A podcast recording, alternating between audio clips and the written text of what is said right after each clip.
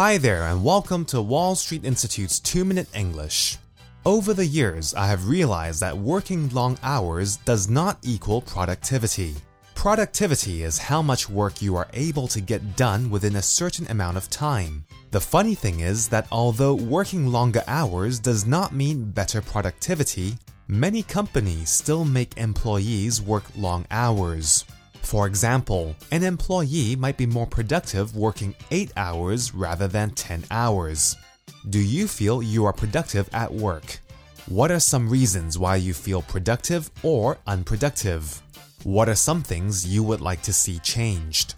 Another thing I've learned after meeting so many different types of people over the years is the importance of job satisfaction. Job satisfaction is how happy you are with your role in the workplace.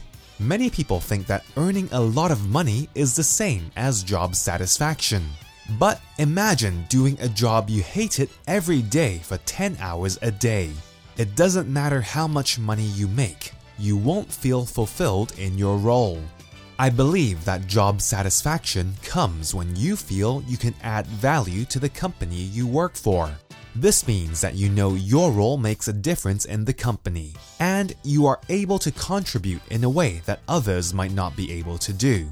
Basically, you feel valued yourself and that your efforts really make a difference where you work. Although money, working hours, and job nature do make a difference, ultimately, it's job satisfaction that determines whether someone would stay in a company for a long time or not. So, how about you? Do you find job satisfaction in your job? Finally, I believe that no matter how much we love or hate our jobs, we can always go to work every day with a positive attitude. Do our best within the circumstances and just be grateful and appreciative of the good and bad things that we need to deal with daily in our roles. Anyway, have a great week at work this week. That's all for this week's 2 Minute English. Bye bye.